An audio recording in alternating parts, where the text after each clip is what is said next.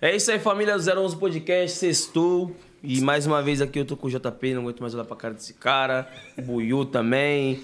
Não, na eu, não sexta- tenho mais, eu não tenho mais vida. Na sexta começa a dar raiva, né? Eu não tenho mais vida. Eu quero dormir, porra! Eu quero dormir, desgraça. Família, seguinte, esse QR Code que tá na tela aí é do Invox, né? Isso aí, daquele jeitão. Então escaneia aí e adquire os- os descontos nos produtos maravilhosos dos caras aí. Como que é, Buiu, que você fala do som? Só no 12. Você que gosta, fi, confere. Inclusive, eu adquiri uma caixa lá, você é louco. Braba, né, pai? Tá, tá- até umas multinhas eu tô tomando lá no, no apartamento. Ah, então não tá funcionando, som pai. é bom demais, Essa tá é a intenção. Como que você tá? Eu tô bem, Na você? paz de Deus? Eu tô bem, nosso convidado Tá hoje na é muito paz de especial, Deus, tá? monstro. Apresenta pra nós aí, M10, daquele jeitão. Tiago Jonathan, o brabo, filho. Esquece, máximo respeito, irmão. Satisfação, seja bem-vindo. Realmente, e aí rapaziada, tudo tranquilo? Como que tá essa força aí, mano? Primeiro eu quero, quero dizer que é uma satisfação muito gr- grande estar aqui, obrigado pelo convite. É, todo meu respeito aí, minha admiração ao funk. Eu que passei a parte da minha carreira, é, o funk me inspirou. Em algumas músicas minhas em forró, eu coloquei introdução de funk. Então, assim, admiro demais o estilo. E parabéns pela estrutura que tem aqui. Assim, a gente agora entende porque o tamanho do sucesso, né? Do, tudo que vocês produzem aqui é esse sucesso todo. Ninguém faz nem ideia do que está por trás disso tudo, né? Muitas mentes pensando. O ambiente enorme aqui. Então, parabéns por tudo e muito bom estar aqui com vocês. É, nós, obrigado. A gente agradece ter você aqui, a gente tá acompanhando também o trabalho. E aí, que nem você falou, a gente Tá admira. vindo na crescente, mano. Obrigado. Foda demais. Tá Obrigado. Muito bem. E é o que a gente quer saber, como é que começou todo esse lance seu com a música? A sua infância, como que foi sua infância também? Vamos falar tudo hoje aqui, né? Tudo, sem esconder nada. É, isso aí, vambora. Então, é, eu, meu pai era, era- é, toca sanfona, né, sanfoneiro, e tocava ali na, nas vizinhanças, nas festas de casamento ali, de aniversário, ele era convidado para tocar. E eu, molequinho, ia com meu pai e ficava até atra- atrapalhando ele puxar o fole da sanfona, admirado com o som do, do instrumento. E então foi, acho que foi na, na infância, vendo meu pai tocar, que comecei a despertar em mim ah, o desejo de ser músico um dia, de, de ser um músico, né, a Você já vem de um berço musical já, então, né? É. E logo quando eu, quando eu me dei por gente, né, quando eu cresci um pouco mais, é, meu pai tem tinha uma, uma tia ainda ainda está lá entre nós, a outra já se foi, mas as irmãs Freitas, que era uma dupla na, naquela época que era de grande renome, eram duas irmãs do meu pai. Então assim, para mim foi uma uma referência, né, na família, uma referência musical assim, e era uma dupla sertaneja. Porém, foi no forró que eu tive aí a, a minha oportunidade de, de começar a carreira e no forró tô aí até hoje. Caramba. O forró te abraçou, né? É. E sua infância foi, foi aonde, mano? Minas Gerais. Minas? É, a região Formoso, Minas Gerais, a cidade onde eu nasci. Mineiro. Mineiro. Gosta de pão de queijo? Ah, com certeza.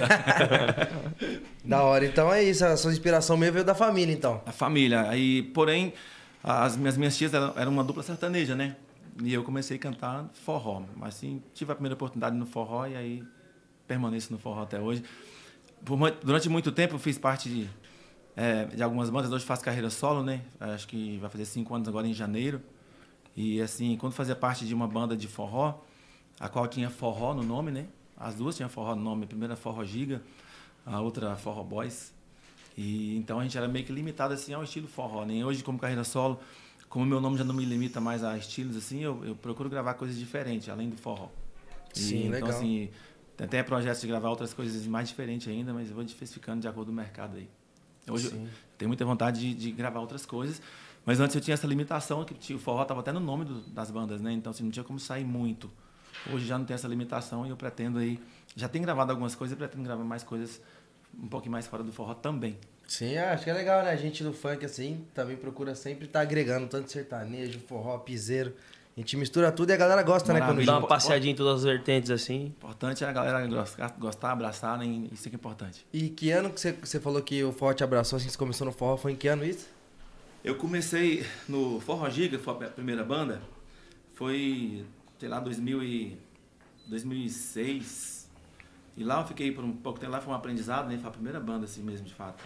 Lá que eu comecei a compor, lá que eu comecei a cantar, né? Até então eu tocava teclado. Primeiro eu aprendi a tocar teclado, né? Eu tocava numa banda, Aham. eu nunca não cantava. Só tocava. Ah, nessa primeira banda você tocava teclado. No começo, Ah, tá. só tocava teclado e era, era bem tímido, né? Ainda sou. Mas assim, tocava teclado e com bastante timidez, não, não, não cantava, não sabia compor ainda. Mas foi no Forró Giga que eu, que eu comecei a cantar e também aprendi a compor. E já no Forró. Lá fiquei um, uns dois anos. Em 2008, a gente fundou o Forró Boys. Já no Forró Boys eu já sabia compor, já, já cantava, mas cantava tocando teclado. Depois de algum tempo do, já na banda Forró Boys que eu abandonei o teclado e já me tiraram do teclado, né? E eu só comecei só, só a cantar mesmo, passei só a cantar na banda. E fiquei no Forró Boys por nove anos, de 2008 até 2017.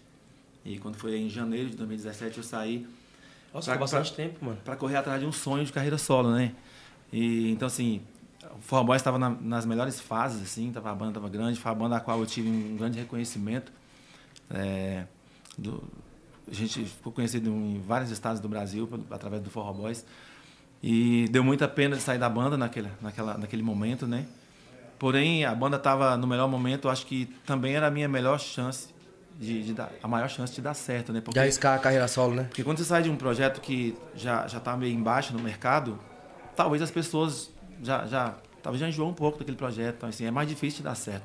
Eu entendi que naquele momento que a banda estava em alta, que talvez as pessoas gostava de cada um da banda, né? A banda toda e também de cada um individualmente. Eu achei que a minha chance fosse maior é, em sair naquele momento de ascensão da banda. E assim, foi uma decisão bem difícil, era um tudo ou nada, né? A gente tinha muito medo de dar errado. E, mas aí antes de sair do Forró Boys, eu, eu já fiz um. Gravei um meu primeiro CD carreira solo.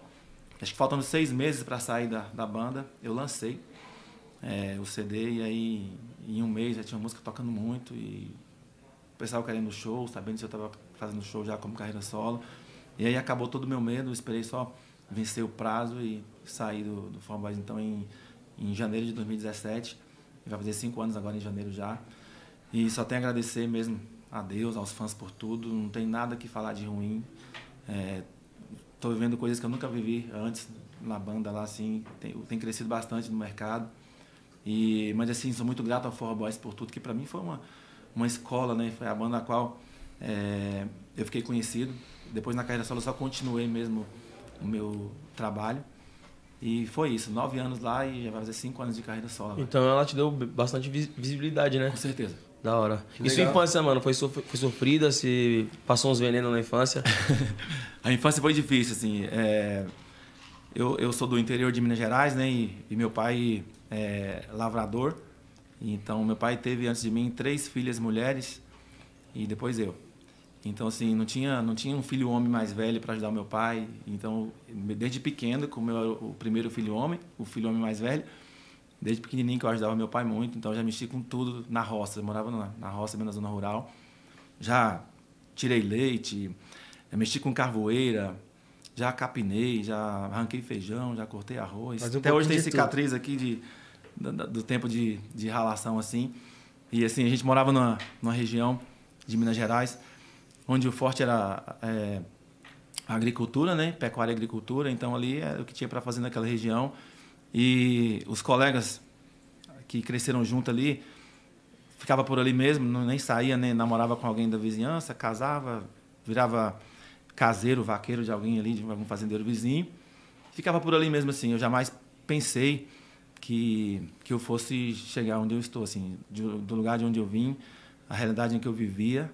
E hoje eu, eu olho assim, de onde eu saí, e, e vejo também o que aconteceu com todos os outros colegas, né? Casaram, ficaram por ali, hoje tem filhos, moram por lá tipo, até hoje. Seguiram um padrão, né? É, e aí Deus me tirou daquele lugar lá, no interior de Minas Gerais, que eu amo muito. Te mostrou o mundão, né? E, e hoje eu tô aqui é, desse tamanho que para mim é um, lá, um milagre, né? Assim, eu nunca pensava que fosse chegar nessa dimensão pelo fato de onde eu, eu, eu, saí, né? Da situação, né? A expectativa de vida talvez fosse aquela, tipo, aquela. crescer e tocar a roça do pai. Ficar por ali mesmo, igual Sim. todo mundo, igual acontecer com todo mundo, né?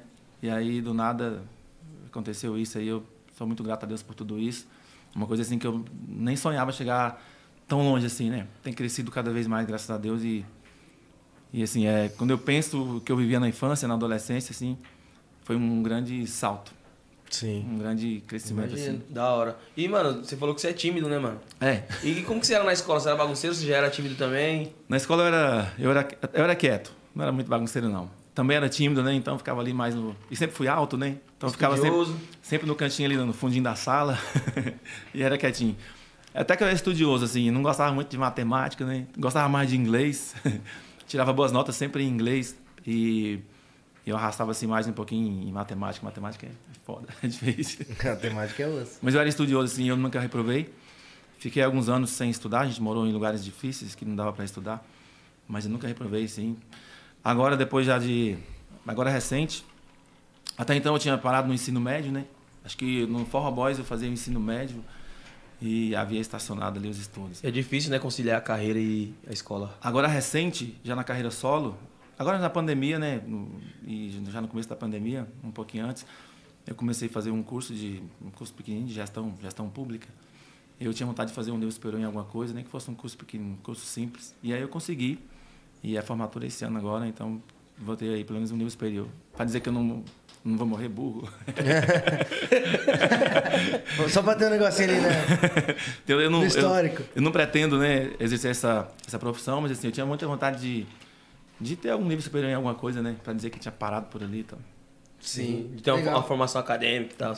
E o lance que ele falou de que a, a banda tava no melhor momento, ele saiu e se arriscou na carreira solo, é um lance muito difícil, né? Que a gente vê muita gente que tenta fazer isso e não dá certo, né? É, correr esse risco é muito perigoso, né? Va- várias, eu conheço várias, várias histórias aí de, de, de pessoas que saíram e não, não, não deu certo. E depois retornaram para a banda de origem e também não foi mais. Então, assim, é- era um medo que eu tinha porque eu já, eu já conhecia algumas histórias. E, e aí eu pensei, o que, que eu vou fazer para ter, assim, algum, alguma, alguma certeza, né? Algum sinal verde. Aí foi aí que eu tive a ideia de, de lançar o meu trabalho solo um pouco antes da minha saída. Porque a, a- o Forra Boys, a banda que eu saí, eu era sócio, né? E eu era um dono lá. Então eu falei, se eu mudar de ideia e falar, ah, não vou sair mais, pra mim não é feio, né? Não vai ser feio isso. Eu, não, mudei de ideia, não vou sair mais. Falei, vou lançar pra ver a, a reação, né? A aceitação da, da, da galera. E aí a galera abraçou. Era um sonho que eu tinha, eles abraçaram esse sonho comigo. E aí, só alegria, só Sim. mesmo por tudo, deu tudo certo. E você tá cinco anos de carreira solo, como você falou, e você se recorda a primeira música de sucesso mesmo assim, que você falou, pô, agora realmente mudei minha carreira. Da carreira solo? Que virou a chave assim, né? A música do, do meu CD volume 1, Carreira Solo, foi a música Cada Minuto. Essa foi a música que, acho que um mês e pouco que tinha lançado, a música estava tocando Rondônia, tocando muito em Tocantins, Minas Gerais, eh, Mato Grosso, na Grosso. Bahia. E o pessoal, eh, me lembro que eu lancei próximo do fim do ano, acho que foi em novembro, outubro. E aí o pessoal já querendo show pro Réveillon, pro Natal, e aí já tá fazendo show sozinho e tal, o telefone começou a tocar. E aí eu tive certeza que daria certo. Fiquei mais. Acabou mais o medo, né? Ficou mais confiante, né? mais confiante, Sim. com certeza. E, mano, você era um cara de muitos amigos. Como que era a sua relação com seus amigos? É, Eu não era de muitos amigos, não. Na infância, é, a gente morava na zona rural, né? Era, era bem longe. As casas não eram tão perto uma da outra, assim. Então, e eu não tinha tantos amigos. Mas era a família mesmo, as irmãs. Irmão, eu vim ter um outro irmão já lá mais na frente. Eu teve, meu pai teve, meu pai e minha mãe tiveram três filhas antes de mim, depois eu, depois mais duas irmãs, depois que foi ter um irmão. Então, assim, nunca fui de sair muito na, na infância, na adolescência. Era mais caseirão mesmo. Caseirão. E também, também nunca tive muitos amigos próximos assim para isso, né? Acho que foi por isso que eu cresci mais, Sim. mais com a família assim, mais isolado. Não aprendi a beber, não bebo. assim, não era muito de farra, sabe? Não, isso aí não é- não é defeito, contra, não. Nada contra quem bebe, claro. Não, mas, Mas, assim, não beber que- não é defeito, não, mano. Mas Defeito é que- beber. então, assim, eu acho que talvez se tivesse uns colegas ali que, ah, vamos, vamos pra balada esse fim de semana, vamos. Talvez eu tinha farreado mais, né? Eu acho que mais foi falta de, de companhia mesmo, né? Sim, é, mas o bom é que você focou bastante nesse sonho, né? Da carreira, né? É. E, mano, pelo fato também de, de seu pai ser, ser músico, eu acho que o apoio dentro de casa foi bastante, né? E isso aí também é fundamental, a família apoiar, né, mano? Com certeza. Você tendo o apoio da família, o apoio da família, sem dúvida nenhuma, é fundamental e eu tive sim. É, inclusive, assim que eu, à medida que eu fui crescendo, meu pai foi me ensinando a tocar acordeon, né? Foi o primeiro instrumento que eu aprendi a tocar.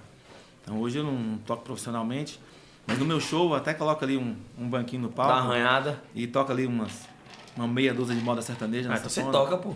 Mano, dá arranhada não. Então, assim, acordeon foi o primeiro instrumento que eu aprendi a tocar porque meu pai me ensinou. E depois eu passei pro teclado, né? Mas, assim, com certeza meu pai me deu grande apoio nisso, sem dúvida E nenhuma. falam que é um dos instrumentos mais difíceis, E né? qual que é mais fácil, teclado ou acordeão, já? Cara, a- aquela parte ali da mão direita é igual, né? Só muda a posição, mas ali agora O baixo, acordeon né? é mais difícil, porque você tem que ter três sentidos. Você tem que ter o sentido de puxar o fole, não deixar ele fechar e o som parar. Tem que estar sempre em movimento, ou fechando ou abrindo. Você não consegue enxergar os baixos, tem que tocar mesmo pelo tato aqui. Os botõezinhos, né? Conhecer mesmo é, na cabeça, é o baixo. pelo tato. Não tem como você olhar aqui, não tem como. Então é bem difícil. Você tem que tocar, controlar o, o fole ali, porque é, é um ar, né? O vento que faz o som funcionar.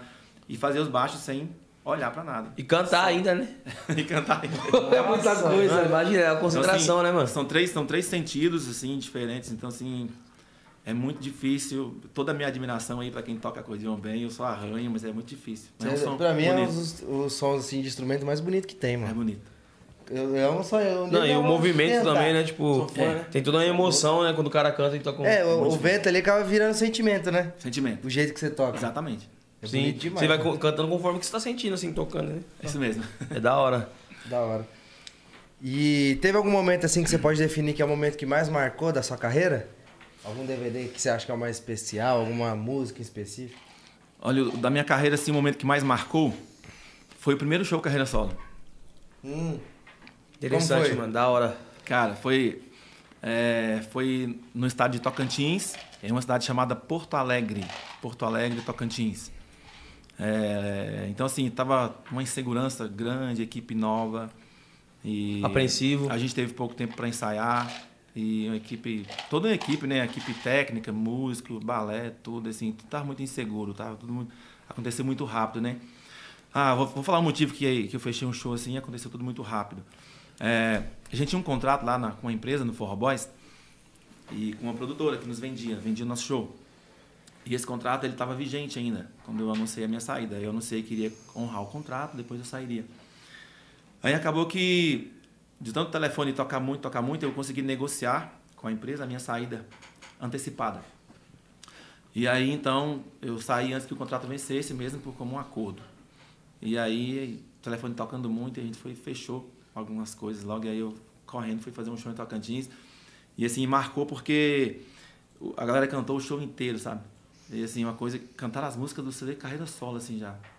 E da primeira música, quando eu entrei no palco, até o final do show, cantaram o show todo. Inclusive tá no YouTube, né, com áudio e imagem de celular, mas tá lá. Tá lá, Thiago João tá ao vivo em Porto Alegre, Tocantins. Primeiro show Carreira Solo. Então assim, lá ficou bem marcado pra mim, ainda bem que eu consegui, alguém filmou lá e eu consegui fazer esse registro.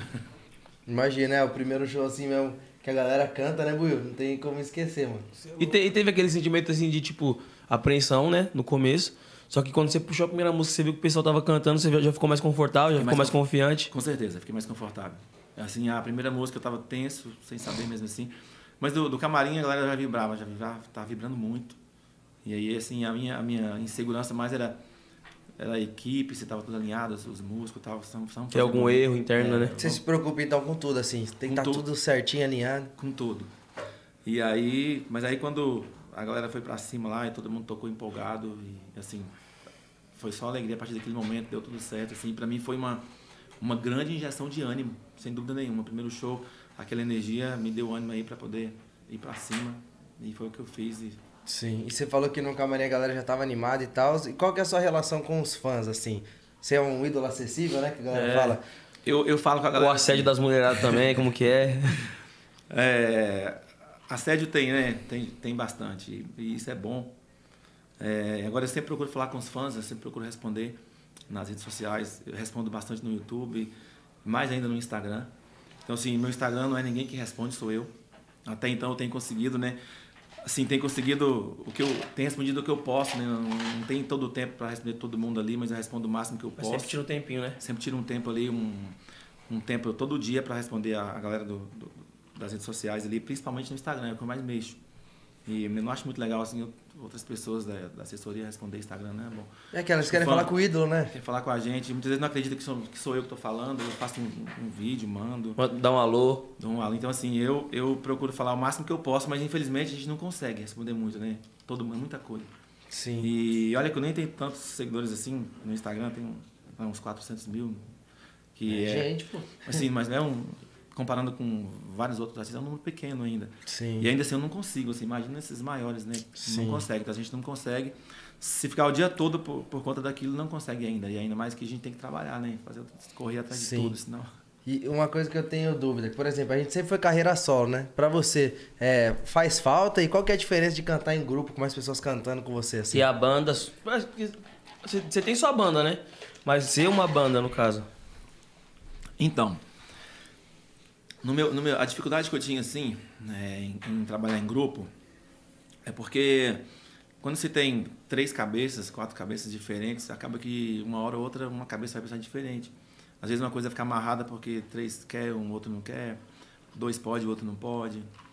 É, dois acha certo, o outro não acha. Então, assim, infelizmente, Tem um sociedade conflito, né? tem, tem esses, esses conflitos de, de, de, de, de, mente- de- de pensamentos diferentes, né? Sim. E aí eu, eu tinha essa dificuldade lá. Ah, vamos gravar um, um, um, um videoclipe hoje. Ah, não posso, eu vou para tal lugar, não posso. Isso aí por causa de um... Às O trabalho não ia, né? Ficava amarrado o projeto. E, e hoje não, a carreira solo, é, você decide, você vai lá, faz e, e pronto, sabe? Não tem essas enrolação de... Não pode, é você e você. Sim. Então, assim, eu, eu nunca tive investidor, né? Assim, desde a, a da, do, Forró a gente não tinha investidor. No Forró Giga a gente tinha uma pessoa que, que trabalhava né, com a gente, na, na, na época, no começo, na primeira banda. Que no caso era, era, um, dos, era um investidor, né? É, que era o Francisco na época.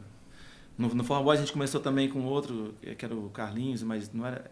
Era, era um sócio também, assim, era a pessoa que corria atrás de tudo. Mas investidor, empresário que chegou com dinheiro e tal. É alguém que tinha alguns contatos, né? É, não, assim, nunca tivemos. E ainda hoje eu sou um artista independente. É, ainda hoje eu nunca tive, não tenho investidor. Não tem vínculo com nenhuma Você é de alguma empresa. gravadora ou não? É você Eu- só? agora recente eu fiz contrato com a Sony Music. Ah, legal. Mas assim, investidor no meu projeto eu nunca tive. Então assim, eu não, não tenho sócio hoje.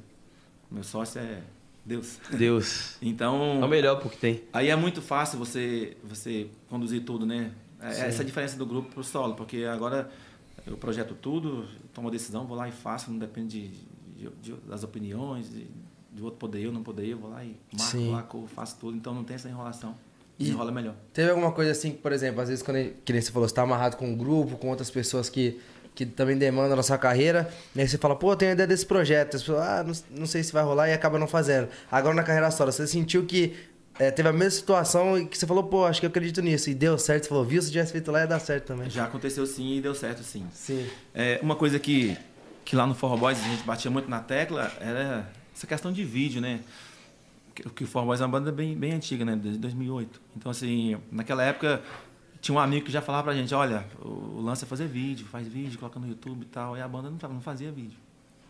Eu me lembro que no Forró Boys, na minha época, tiveram acho que dois vídeos, dois videoclipes, e fui eu que fiz. Eu, eu- fui eu que fiz, foi eu que, que paguei do meu bolso os videoclipes, os demais falavam. ah, sempre- Com seus recursos, né? é. Aí chegava um cara que, um amigo que fazia videoclipe, falava, olha, me compra uma câmera e eu vou fazer os vídeos de vocês. E aí os outros, ah, uma câmera é caro, não vou comprar câmera, eu não fazia o videoclipe. Aí teve um dia que eu comprei a câmera pro meu amigo, trouxe ele em São Paulo comigo aqui. Ele escolheu a câmera, eu comprei para bater o, o dinheiro dessa câmera em vídeo. Acho que deu quatro vídeos. Na, na- naquela época a câmera acho que era 12 mil reais. Aí foi aí que fizemos os, os primeiros vídeos do, do, do Forró Boys, os primeiros dois. E aí eu fui pago com recurso próprio meu, porque os demais, não- Sim. ah, entendeu? Então assim, tinha essa dificuldade de, de diferença de pensamentos, né? E aí hoje, hoje não, hoje eu sei que é isso que funciona, eu vou lá e faço e funciona. Sim. E imagino que você tinha ciência também, que não era gasto, era investimento, né, mano? Investimento. Então, assim, Exatamente. E eu acho que acontece muito, tipo assim, não, não que seja o caso. Mas, por exemplo, tem um grupo, né? E aí os caras ficam, ah, não sei, não sei o quê. E um que sai carreira solo se destaca, se destaca. E as pessoas ficam, pô, por que, que deu certo com ele e com a gente não? Eles param pensar, né? Pô, o cara sempre corre atrás. O cara Sempre investiu, acreditou. A gente fica com o pé atrás. Porque quando, quando você investe no seu que- sonho, mano, você tá acreditando no seu sonho. Se você não investe, porque você não acredita no seu sonho, né? E eu já vi muitas bandas, sempre a banda tem uns atrasalados, né? O que menos corre. É verdade. É os que É menos correm. A escória. Não sei se isso é bom, né? Fica, ah, não sei se é bom, não. É, não sei se é bom, não. É, não Você chega no cara pra chamar o cara, né? Pô, mano, vou fazer isso aqui pra gente e tal, sei lá o quê, uma vamos. folgada, né? Aí o cara fala assim, vai lá. Então, faz, faz. Então, assim, vou não, vai, mas faz. Não tô falando mal dos, dos meninos da- do Forró Boys, dos meus Claro. companheiros, assim, quero até mandar um abraço aí pra eles, pro, pro Roger, pro Marcos Bahia. Mas talvez fosse uma imaturidade deles, né? Uma falta, Sim. de, uma falta de visão, assim, do, do mercado. E uma coisa que depois eles- eu creio que eles tenham mudado hoje. E eles estão até hoje visão. firme com a Forró Boys ou não tem mais? O, o, o outro cantor que, que, que cantava comigo no Forró Boys saiu do- da banda agora na- no começo da pandemia. Faz carreira solo também. E o outro era só um guitarrista, né? Sim. Aí o outro tá seguindo também o outro cantor, tá? Os dois estão juntos em um projeto. Sim, da hora. Sim. E, E tam- como foi a formação dessa, dessa banda, mano? Tipo assim, você já se conhecia antes? Forró Boys? É. Começou na escola.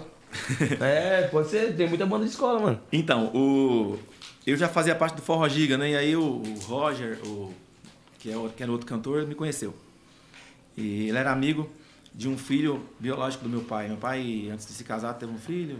E aí ele tinha se perdido. das- Ficou sabendo que tinha esse filho, já um filho grande, né? Acho que na época a mulher que engravidou dele não contou e sumiu. Aí depois do filho grande descobriu que morava em Brasília. E o cantor que cantava comigo no Forró Boys, ele morava do lado desse meu irmão biológico. Ah, E aí quando meu pai descobriu esse filho dele lá, que ele queria conhecer há anos e não sabia onde andava, e aí acabou que eu conheci também o Roger. Conheci esse meu irmão, né? E conheci o Roger, que era vizinho ali. Aí falei que eu cantava, ele também cantava na época, tinha uma banda. E aí ele começou a ir no show, eu ia no show dele, ia no show da minha banda.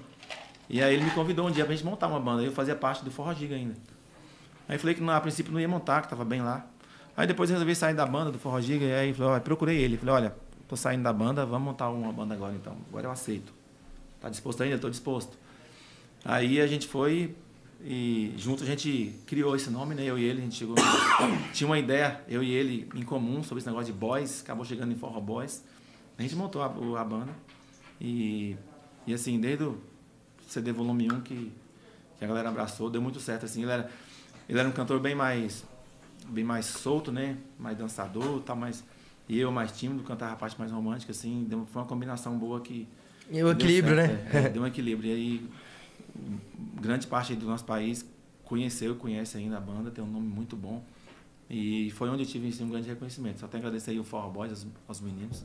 Da hora, da hora. E, mano, é... como foi, tipo assim, porque no começo você fazia shows, só que você não pegava aqueles grandes palcos ainda, né? Co- Como, foi quando você começou a pegar grandes palcos, fazer grandes shows? Primeiro show do Forró Boys, eu me lembro como hoje, é, a gente foi tocar, era um casamento, numa cidade chamada Planaltina, que é, é Distrito Federal. Eu me lembro que o cachê daquele show foi, acho que foi 300 reais o cachê. Pra rachar. Aí tinha que pagar um aluguel de um som, e aí depois o que sobrava dividir ali. Acho que no final cada um levou uns 20 conto. Com o meu hot dog. Então, assim, a gente sofreu muito com isso, né? Acho que todo mundo passa por isso no começo. Palcos pequenos, sons ruins. Falta de reconhecimento. É, e no, ó, no começo do Forró Boys, a- a- de nós três, o único que tinha um carro era eu. Eu tinha um gol quadrado. Um golzinho quadrado. Guerreiro. Aí éramos três, né? Era o guitarrista, o cantor e, e eu, que era tecladista e cantor também. Éramos três e levávamos duas dançarinas, então ia cinco pessoas. Aí então ali, o guitarrista, duas dançarinas no banco de trás do carro e o teclado no colo. Eu dirigindo meu carro e outro cantor do meu lado no golzinho. Às vezes acabava o show e o golzinho não pegava, tinha que... aí ficava com vergonha de dar um tranco no golzinho, com o pessoal ainda no show, né? Esperava lá até o pessoal ir embora tudo. Pra não ver. pra não ver. Quando esvaziava tudo, a gente dava um empurrão no golzinho, ele pegava, nós ia. Dava um tranco. Agora. Então, assim, essa situação a gente passou muito, sabe? Tocar para muitas vezes em lugares ruins de chegar, para poucas pessoas, com som ruim. Sim. Em sem, sem palco, né? Às vezes sem palco. E já toquei em, em chão mesmo, sem palco, assim. Pessoas vinham, às vezes com bebida, derramavam na gente. Nível do público, assim, né? cara? É. Assim, passando muito por isso na, na- no começo da carreira, mas acho que várias pessoas também já passaram por isso. Mas tudo é um Aprendizado, né? aprendizado, sem dúvida nenhuma. Sim, e querendo ou não, vocês também estavam fazendo uma divulgação, né? Estavam botando as caras na rua. Com certeza. E a gente fez muito isso no funk, né, Sim. M10? A gente faz um negócio que quando a gente chegou aqui, né? é, é, eu acho que aqui de você também, a gente não era conhecido no funk, então nosso empresário falou, agora a gente vai fazer um trabalho que é pra vocês botar a cara na rua. Então, por exemplo, ia ter um show de um cara grande, a gente ia junto, de graça. Do nosso bolso, e inclusive a gente ia com o carro do Guto, né, que é meu produtor, e aí o Guto, meu pai e o Buiu, que é meu DJ até No hoje, começo que eu cheguei na Conde, eu A já gente ia tudo fui junto. fazer show de trem já, parça. também. Já fui fazer show de trem, tipo, levando o tapete. E aí eu, DJ, e o C3 ia comigo, mano. É. Pergunta pra ele o que nós fazia voltando. C3 nós, era bailarina. Nós ganhava, tinha vez que nós ganhávamos 100, re- os 100, 150 real, papo, pagava o DJ, nós voltava. Sim. Voltava fazendo rima no trem, parça, pedindo dinheiro pro A pessoal. gente chegou a fazer, né, Buiu? Acho que foi uns 500 bailes, né? Baile pra porra. De graça, só, de cantar, mas é que nem falou. Aí começou a conhecer. E a gente aproveitou isso e falava o quê? Mano, já que a gente tá vindo de graça, vamos fazer um show bom, que a gente volta um dia eles pagando. E era a mesma coisa, né, Buiu? A gente fazia. O Dito e jeito, feito. O jeito que eu faço show hoje é a mesma energia que eu não ganhava nada.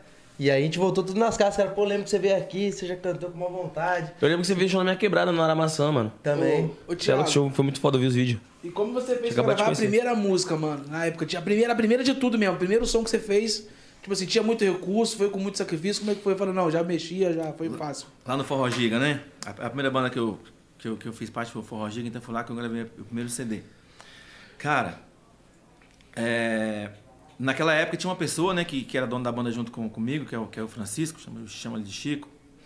É, e aí eu me lembro que a gente gravou o nosso primeiro CD em um estúdio que o técnico de gravação era o Duck J, do Tribo da Periferia. Nossa. Não era estourado ainda. Sim, sim. Ele, ele, ele, ele, ele gravava, ele trabalhava em um estúdio. E ele não gravava forró, né? Gravava mais gospel, mais banda mesmo, bateria, contrabaixo e tal. Gravava mais banda. E, e, e o, e o forró, o forró que, que eu toco até hoje é um forró eletrônico. É o forró de teclado. É um teclado arranjador, né? O ritmo fica no teclado ali. Não tem Aham. bateria, não tem baixo ao vivo, não é tudo feito no teclado. O teclado é a alma do. do- É, o teclado, é, ritmo. o teclado é a banda. Aham. O teclado sai batida e sai contrabaixo. Aí eu tenho sanfoneiro, que é ao vivo, tem guitarra também ao vivo. Então a gravação também é assim, a bateria é de teclado. E aí naquela época o Duck J não gravava esse estilo de música forró. Ele falou, olha, eu gravo mais é gospel e tal, banda. Mas eu faço pra vocês. Então assim, ele que gravou o primeiro CD lá num estúdio chamado LC Studio, é, LC de Luiz Carlos. E aí gravou o primeiro CD do Forró Giga, mas assim, as músicas não eram boas, né? A gente tava aprendendo, era começo. Então não fluiu, não não cresceu. E aí depois disso, a gente que já, já teve condições é, de, de fazer músicas melhores. E aí descobrimos um outro estúdio que gravava mais assim, esse estilo de forró de teclado. E aí fomos gravar nele, que foi o volume 2 do Forró Giga. E aí já, já deu mais certo. E, então, assim, a primeira música que eu gravei foi, foi com o Duck J. E, assim, eu nem tenho pra mostrar pra vocês aqui o áudio, ainda bem que eu não tenho. Mas, eu assim, eu- acho eu- que é isso mesmo, mano. Tipo, você adquire experiência, contato também, porque se você já soubesse que tinha outro cara no outro estúdio que já mexia com isso, você já ia direto nele. Verdade. Foi pegando contato, né? E vai aprimorando o É, trabalho. então, assim, foi, foi feito com um teclado bem simples. E começo de tudo, né? Não sabia, não sabia cantar direito. Até hoje eu não sei, né? Mas era pior. E, assim, foi feito tudo na simplicidade mesmo, assim. E foi gravado com ele que não tinha nem é, é, hábito de gravar aquele estilo, né? Então, assim, foi um, foi um trabalho assim, bem, bem simples mesmo, começo de tudo. E, e, mas, enfim, foi o, foi, foi o pontapé inicial, né? Foi o começo de tudo. Foi o que inspirou a gente a gravar um outro e depois mais um outro. E... Abração pro Duck Eu acho que todo artista tem isso um pouquinho, porque eu também, mano. Eu escuto minhas, minha primeira música lá de 2009, mano. Eu falo, meu Deus do céu, velho. Eu gosto dela, eu gosto, mas, mas não mostro pra ninguém. Eu gosto dela quieta lá, sem ninguém não, eu escutando. gosto eu escutando, assim, eu lembro das coisas, né? Sim. Tal. E agora falando já, quando você alcançou esse sucesso, onde foi os lugares que você fez turnê, assim, fechou, que você não imaginava que você ia chegar? Cara, é, quando, eu, quando eu comecei, assim, uma coisa que, que me brilhava, brilhava os olhos, assim, quando eu ouvia histórias de, histórias de, de bandas lá de Brasília que tocavam em aldeias indígenas. Pessoal, eu ia no show deles, né, eles falavam, olha, vou estar tocando na aldeia tal, tal dia, tal. Eu falei, aldeia? Show na aldeia, tal. Eu falava, cara, como é que é fazer um show numa aldeia? Cara, aí quando a gente cresceu lá no Forró Boys, a gente tocava muito em aldeias, assim. Então era um lugar que eu tinha muita vontade de tocar, de, de conhecer, né? Eu ter esse contato com, com, com os povos indígenas, assim, povos indígenas. E eles têm um carinho muito grande, pelo, sempre teve pelo Forró Boys, continua tendo comigo. E a gente faz show, shows bastante, inclusive agora, agora, agora recente, fizemos um show numa aldeia indígena lá do estado do Pará. Então, assim, eles chamam bastante, eh, contratam muita gente para fazer show nas aldeias.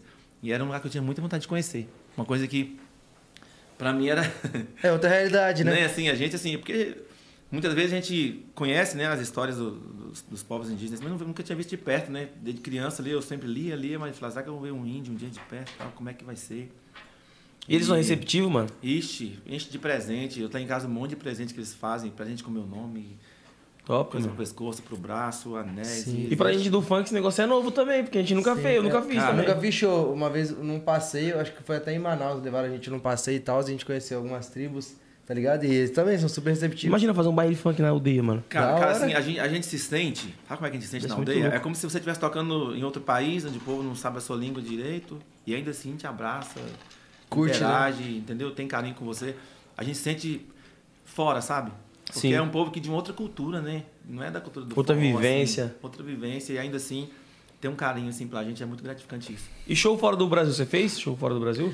Não, é, eu já cheguei a fazer show vários na- nas fronteiras, né? Sim. É, já toquei bastante, eu toco bastante na Já fez show no Elpoc? Não. O Elpoc é foda, eu já fiz show lá. É. De vizinho, assim. Eu já fiz show na, acho que na, na divisa da Bolívia com, com Rondônia. Já fiz show na divisa do Acre com, com Peru. É, mas assim, já recebemos já propostas para fazer show fora. Acho que em, em algumas vezes a equipe não tinha documentação, né, para poder ir. E, e não fomos por esse motivo. Agora mesmo, agora, no, agora recente, é, recebemos várias propostas dos Estados Unidos para poder ir fazer show lá. E a equipe também não tinha visto ainda, né? Só quem tem visto sou eu. Os demais já, já tinha passaporte, mas o visto não. E aí parece que por causa da pandemia os vistos estão suspensos, não está emitindo lá. E aí acabou, acabou que não fomos ainda. Mas já fomos convidados várias vezes e assim, espero em breve poder ir. Então é um, plano, é um plano futuro aí que É um plano futuro. Sim, o povo pode, pode É uma esperar. coisa que eu tenho vontade de fazer Tá- bastante. tava mesmo, tava de privado, não dava pra você emitir. Sim. Tava, mas agora voltou, né, Will? Tá A gente voltando, foi né? lá, voltou agora. Ah, a gente foi lá, inclusive, a gente É, voltou. vou- tem um spoiler aí, você vai, vai fazer show lá fora? Sei, será, Quando voltar a pandemia? Não, tinha, tinha turnês marcados nos Estados Unidos também, mas aí com a pandemia a gente acabou. Não derrubou a data, né? A gente adiou, né? Adiou. Quando voltar. Ah, então espere aí, ó. Já tá nos States, cara. Em breve. E Thiago Jonathan também, né? Nós. Não Aí, ó. esquece. Top Ô, demais. Ô, TJ, e qual a, a- a música sua que mais, tipo assim, abriu as portas pra isso tudo aí? Viagem exterior? Qual, na sua opinião, qual a música que, que mais explodiu? Bom, lá no, no Forró Boys, a música que mais tocou foi Amor de Estudante. Acho que foi do CD volume 2 do Forró Boys. A música, o refrão da música era só Você se lembra. Só o refrão da música era esse. Você se lembra só- só disso? Você se lembra mesmo, Você né? Mas Por olha, a isso que música, você lembra, né? Não Que sei do que, mas eu lembro. a música conta a história de, de um amor de estudante, né? Uma sala de aula, alguém, alguém gostava de alguém e tal. Lembra daquela, daquele tempo da escola que eu fazia isso, aquilo, você se Aham. lembra? Quem Tal. nunca teve, né? Então, assim, no refrão fala, você se lembra, você se lembra. Então, assim, que essa música cresceu muito, porque todo mundo tinha um, uma paquerazinha na escola, gostava de alguém, mas não falava, né? De, um aluno, de uma colega de escola, ou talvez até de uma professora. Isso era bem normal, né? Então, assim, acho que muita gente se identificou e a música cresceu muito. Porém, não teve nem videoclipe, né? Porque a mentalidade daquela vez era... Aí, depois disso, a música Baladeiro, que já era uma música já mais de balada. Essa, essa era romântica, essa, essa outra já era uma música mais de balada. Tocou muito. Baladeiro, chavequeiro. Essa tocou bastante. Das duas do, do Forró Boys que mais tocaram foram essas duas, assim. Uma mais romântica, uma mais pra cima. Já da carreira solo, é, fiz um vídeo simples, né? Dessa música Cada Minuto, que eu falei agora há pouco. Aham. Que foi a que cresceu primeiro lá. Inclusive, dos meus vídeos lá no YouTube, acho que é o maior que tem hoje. É pequeno, mas é o maior, né? Acho que tem lá 26 milhões de views. É, essa música Cada Minuto, um vídeo bem simples, tocando piano lá. E a, da carreira solo, que é a música que mais tocou, assim, foi essa, até hoje, né? Cada Minuto. Aí, depois dessa, é, é, na mesma época do CD Volume 1, eu gravei duas músicas que tocaram bem. Cada Minuto, que era bem romântica, e uma música chamada Amor de Piriguete, que inclusive uma, uma funkeira de Brasília chamada MC Bandida participou comigo dessa. E aí a música Eu tá sei com- quem é, conheço. então, assim, a- essa tá com 23 milhões hoje, está bem também. Acho que a segunda maior hoje, né? É, e a MC Bandida, na época do Forró Boys, ela, ela não cantava, ela, ela já foi dançarina do Forró Boys. A gente trabalhou junto naquela época. Ah. E aí eu convidei ela para poder fazer o vídeo comigo daquela música, ela aceitou e foi um sucesso. Me ajudou ela, me ajudou. A gente, a gente é amigo até hoje. Da hora. E você falou das inspirações que era até da sua família, mas também é, você tinha inspiração em outros cantores que você admirava e falava, pô, esse cara é um cara que eu sou muito fã. Quero chegar no patamar dele, no nível dele. Olha, é, com certeza tinha, né? É, cresci ouvindo sertanejo, assim. Naquela época lá tocava bastante João Paulo e Daniel, Leandro e Leonardo. Zé Paulo e. Daniel. eu ouvia Paulo e muito. Daniel, mano. Zé Camargo e Luciano, assim, eu ouvia. João Paulo e Daniel eu gostava demais, hein? Eu ouvia muito. Mas assim, no forró, cara, quando, quando eu comecei a mexer assim, comecei a cantar, tinha algumas bandas que estavam em alta na minha região, né? Aham. E então serviu de, de, de inspiração para mim, sem dúvida nenhuma. Uma delas era, era o trio Chapa House, do Carlinhos Rocha, que é uma banda do, do Espírito Santo. O Carlinhos a gente se fala até hoje, meu amigo. Então, assim, era uma inspiração que naquela época a banda estava muito bem. Trio Chapa House, o nome. E na minha, na minha cidade mesmo, lá, na nossa cidade, em Brasília, eh, tinha a banda Os Feras do Baile, que estava bem também. Era, uma- era- estava melhor naquela época. E eu já conheci um pouquinho antes deles uma banda chamada Trio Caça-Níquel, que usava um efeito na voz, tal, uma batida bem eletrônica, que também me inspirava muito, que é o pai da Brisa. O pai da Brisa está. Depois, mais à frente, viramos amigos e tal, que é o pai da Brisa está, que eu gravei Uhum. agora recente aquela música. Mano, Então, assim, essas três bandas me inspiraram muito, assim. Acho que eu me baseei neles, assim, não, não copiei ninguém, óbvio, mas me inspirou. CD João Paulo e Daniel, não tem como. É eu louco. me amarrei, eu me amarrei. Inclusive, mano, o João Paulo foi uma grande perca também, né, mano? Sem Demais. Você é louco, uma grande Igual, perca. igual você falou aí do, do efeito da Tá voz, como de onde surgiu a.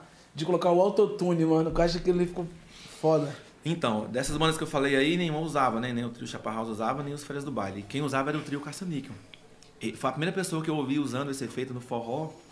Foi ele. Antes eu já tinha ouvido os gringos lá, né? O hip hop e tal. Trap, é. É.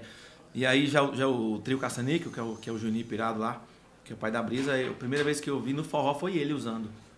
Então, e eu, eu fiquei apaixonado por aquele efeito, assim. Falei, cara, um dia eu vou É bom de ouvir, né? é, um dia eu vou, vou tentar usar isso, um dia eu vou, vou conseguir usar esse efeito. E aí, logo mais na frente, eu conheci ele. A gente se conheceu, eu já, eu já, eu já no Forró Boys. Conheci ele e a gente passou a ser amigos e somos amigos há muitos anos. Então, assim, a- acho que para usar esse efeito, ele foi uma inspiração para mim.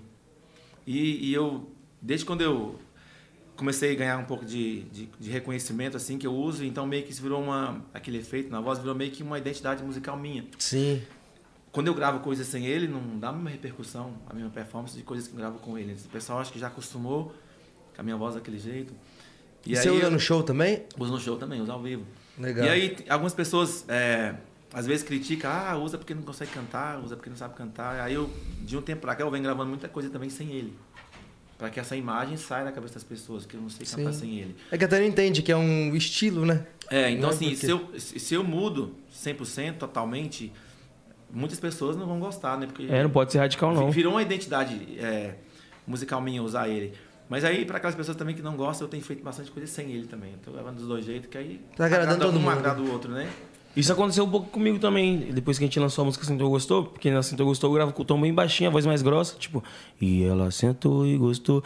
E quando eu comecei a lançar a música com o tom mais alto, tipo, com mais melodia também, o pessoal falava, não, mano, você é doido. Você tem que cantar Você tem que grave. cantar grave. Só que eu falava, mano, se eu ficar cantando muito grave, eu vou ficar limitado, tipo, em, em gravar refrão. Não vou conseguir gravar uma música inteira naquele tom, mano. Sim. E você falou até desses caras que você admirava muito. Tem alguém assim, algum artista alguma banda que você sonha em gravar um feat? Ou já realizou? Cara, é, eu- tô com um, um projeto novo aí agora e eu tô correndo atrás né, de algumas parcerias aí. Tem, tem, sonhar eu sonho sim, com vários, mas é difícil, né? Não é fácil conseguir. Não é fácil chegar até essas pessoas. É, no funk mesmo tem, tem várias pessoas aí que eu já tive vontade de gravar. É, tenho vontade até hoje, né? E aí vamos tentar chegar até essas pessoas e ver se vai dar certo ainda no futuro. Mas olha, já, já tentei uma vez, é, não consegui contato com a, com a Tati música que combinava bastante. E aí não consegui contato. É, e acabei desistindo daquele projeto, daquela música por enquanto. O Jerry Smith também, tentei uma, uma vez. E. Até porque também são famosos, né? E assim, e a gente começando, é bem difícil chegar até eles e, e, e é bem difícil conseguir, na realidade. A gente tem que ser realista, não é fácil, porque a procura por eles é muito grande, né? Então, assim, para eles conseguir achar, achar a mensagem da gente, ou responder. Ou, e para eles, óbvio que é mais interessante gravar com pessoas maiores também, para dar uma mais visibilidade para eles, né? Assim, nada, nada é fácil, assim, mas eu tem eles e tem no, no sertanejo tem algumas pessoas também que eu tenho vontade de, de, de fazer, umas parcerias aí. Mas eu creio que ainda vai dar certo, assim. Vai tá- sim. é, eu tenho trabalhado duro para continuar crescendo no mercado, né? E quando a gente vai crescendo, a gente vai conhecendo pessoas, a gente vai aumentando a rede de, de, de contatos, até a gente consegue chegar até essas pessoas com mais facilidade, né? Sim. Porque, E às vezes até elas que chegam em você. é porque assim, no começo você não tem contato com ninguém, é bem difícil. Sempre tem alguém que tem que fazer a ponte, né? Não, sozinho você não... Alguém tem que te indicar, fazer uma ponte para te Um ajudar. empurrãozinho assim, né? Senão não fica mais difícil, né? Sim, é, mas a gente falou, acho que todo mundo passa por essa fase, né? da- Uhum. De não ter esse acesso, né? Tipo assim, a gente é acredita no difícil. nosso potencial, mas é a questão de poder mostrar. Poder mostrar, poder chegar até essas pessoas é difícil, assim. Eu nem não tô nem falando mal deles, não culpo eles, assim, é difícil chegar até eles, né? Você para na assessoria ali mesmo ali, não consegue chegar até eles, eles nem ficam sabendo de você. Mas isso é uma coisa normal, infelizmente. Sim. É. E você falou do funk, você, você chegou a fazer um trampo com o Lucas Beat, né? Lucas Beat. Como que foi esse trampo aí, mano? Da hora? Eu Vi lá, foda. Então, Lucas Beat. na, na realidade, eu gravei a música com a, com a Brisa, né? A gente vai contar agora a história da, da música com a Brisa. Boa. E aí o, o, o DJ Lucas Beat, ele, ele fez um, um remix da música, né? A música é um piseiro. E aí ele fez um remix lá no funk. Inclusive tá crescendo muito lá no Spotify. Que ele me colocou lá como artista é, é, relacionado e aí eu fico acompanhando, tá bem no Spotify a música. Eu, ele é foda, de Lucas Beach é foda. Então, assim, foi, foi top demais fazer parte do trabalho dele. Também foi muito legal isso, muito bom. Obrigado aí, Di Lucas Beach, pelo, trabalho. Parabéns, tamo junto. E te deu mais vi- visibilidade também no, no meio do funk, né, mano? O pessoal nenhuma. do funk começou a te ver mais também. Acho que, acho que nem. Nunca tinha. É, através tinha- da- dessa versão do Lucas eu fui ouvir a original. Original, né? Aham. Eu também. Tá vendo aí? Isso aí é muito bom. Então, É que, tipo assim, querendo ou não, é a nossa realidade, né? Sem dúvida, é verdade, eu entendo sim. E eu agradeço aí o DJ Lucas Beach pelo remix aí. Top Então demais, você alcançou a gente, mano. Pode saber que alcançou muito mais a massa funkeira também. Então, oxe, com certeza. Inclusive no bailão que nós lá. Não... Esquece. E você anda. é, 70, Eu tava falando pros moleques, é 70%, mano. Fizeram. Inclusive, aqui é o estúdio da Conde, né? Pô, se você quiser fazer uns trampos aí, fica à vontade também. Tá em casa. Tá em obrigado, casa. Obrigado, viu? Vou sim. Fazer uns trabalhos aí, os estúdios aí. Quando acabar aqui, a gente leva pra você conhecer lá. Tá joia, obrigado. Vamos fazer sim. E conta pra gente a história dessa música, então. Então, mais ou menos em, em agosto ou setembro de, de 2020, o pai da Brisa me ligou, que é o Juninho Pirado lá do Trio Caçaníquel. Trio Caçaníquel. Ele falou, TJ, é, eu tô lançando a minha filha aí, vou gravar umas coisas com a minha filha para tentar colocar ela no mercado. E eu cantei aqui uma música com ela e quando eu ouço a música eu só lembro da sua voz, só vejo a sua voz na música, não a minha. Eu já coloquei voz com ela na música, mas quando eu ouço, eu só consigo ver a sua voz. Teria que você começar a colocar a voz nessa, música, a sua voz nessa música, participar com ela? Eu falei, claro. Ele mandou pra mim. E aí eu coloquei voz, mandei pra ele. Ele pegou esse áudio e lançou no YouTube. E o canal dele no YouTube naquela época tinha, sei lá, 20 mil inscritos, era pequenininho. E aí ele lançou esse áudio no, no canal dele no YouTube e, e passaram-se alguns meses e o áudio tava com um milhão de views. Vê que não tinha quase ninguém no canal dele, ele tava com um milhão de Viralizou. teve uma performance bem maior do que os outros vídeos dele. Aí, logo chegou a pandemia, aí ele falou, TJ, é, é o seguinte, aqu- aquela música que você participou com a Brisa, tá com, tá com mais de um milhão no YouTube, me ajudou é, em termos de receita no YouTube. Monetização. Me, me gerou uma renda, e a gente está em pandemia, não está fazendo shows. Tem uma outra música aqui que combina demais com vocês, tal. Você poderia participar também para para me colocar lá, para dar mais um movimento no YouTube. Eu falei, claro, manda aí. Ele mandou mais uma outra. A música chama Esse Meu Piseiro. Aí eu fiz também a participação nessa música, mandei para ele. Ele também subiu o áudio dela pro YouTube. Passaram-se uns alguns meses, aí eu é, acho que entra, acho que em dezembro de 2019 eu projetei gravar um pocket em Goiânia. É, até porque estava em pandemia, um pocket sem público, né? E aí eu lembrei que tinha gravado o- os áudios com ela e não tinha vídeo. Aí liguei para ele e falei, falei, Juninho, vou fazer um pocket em Goiânia agora em janeiro. Mas falei para ele a data, se quiser trazer sua filha, a Brisa, pra gente fazer os vídeos da música. Isso em 2021 já. É, vai estar minha estrutura montada, meus músicos e tal. Aí você traz ela, a gente faz um vídeo no meu próprio DVDzinho, no próprio pocket meu. Aí ele, não, eu vou levar ela. Vamos fazer. Aí ele levou. Aí eu ia fazer o vídeo e dar, dar o vídeo pra eles, né, pra ajudar. E aí isso fizemos. Em janeiro ela- ela- eles estiveram em Goiânia comigo, gravaram os vídeos das duas músicas. E aí, antes que os vídeos ficaram prontos, ficassem prontos, a música viralizou no TikTok. Já existia o áudio no YouTube dela, já com um milhão e meio de views. E aí viralizou no TikTok do nada. Milagre, assim, Deus, né? E Botou a aí, e aí o, o, o vídeo tava gravado, porém não tava nem editado. Daí quando viralizou no TikTok, eu liguei pra produtora que gravou os vídeos. Falei, olha, é, edita o vídeo pra mim urgente, que cresceu a música aqui do nada. Ele editou, mandou. E aí postou o vídeo. O vídeo tá aí com dois meses, já tá com mais de 60 milhões de views. E, or, Caramba, e orgânicozão. 60 milhões? 60 A milhões. melhor coisa é poder Dois acompanhar no meses. orgânico. assim. Orgânicos não. E, e, e na, no Spotify, tá, tá, até, tá com 20 milhões de Tá views. porra, mano. Tá, aí o Spotify é mais novo, acho que foi dia 18 de junho que lançou no Spotify. E no TikTok, você sabe quantos tem gravados lá? Ah. Porque tem- dá pra ver, né? Não, eu não sei, não mexo muito em Vamos TikTok, sabe? Vamos ver agora. Mas olha, deu um, um estouro Mas aí, deve assim. ter muito, mano. Aí a menina que ninguém conhecia, assim, no forró, né? Hoje aí o Brasil todo conhece. E assim, eu fiz uma coisa pra poder dar uma força pra ele, né? Pra ela, que não era conhecida. E aí, do nada, o negócio aconteceu de uma maneira tão grandiosa que Sim. ela que começou a me arrastar. Mano, E é muito. É, mano. quantos 285 mil vídeos. vídeos dançando a música? E cada vídeo desse sim, mano, ó, tem vídeo aqui com É, cada... 5 milhões de curtida. Pra ter 5 milhões de curtidas tem, tem muito acesso, mano. é a, a Ruivinha de Ruivinha de Marte Cremosinho, Muita coisa. Muita coisa. Legal. E é o que você falou, né, que nem você fez, um, você fez um, um lance pra ajudar ela e acabou te ajudando. É muito Deus isso, Você né? entendeu? Acho que eu fiz pra poder tanto a participação nos áudios, depois o vídeo que eu ia fazer e dar para eles. E, e aí, para ajudar. E Deus soprou o negócio de uma forma tão grande que, que ela começou a me ajudar. Hoje ela tem- a música deu esse estouro aí e assim em lugares onde eu não era conhecido, as pessoas começaram a me conhecer. É, vários famosos aí dançaram a música, eu, eu, eu postaram, eu comentei, me responderam. A Débora Seco postou, ela me respondeu. Legal. Eu agradeci, ela respondeu. A Jaqueline do vôlei dançou, eu, eu agradeci, ela respondeu.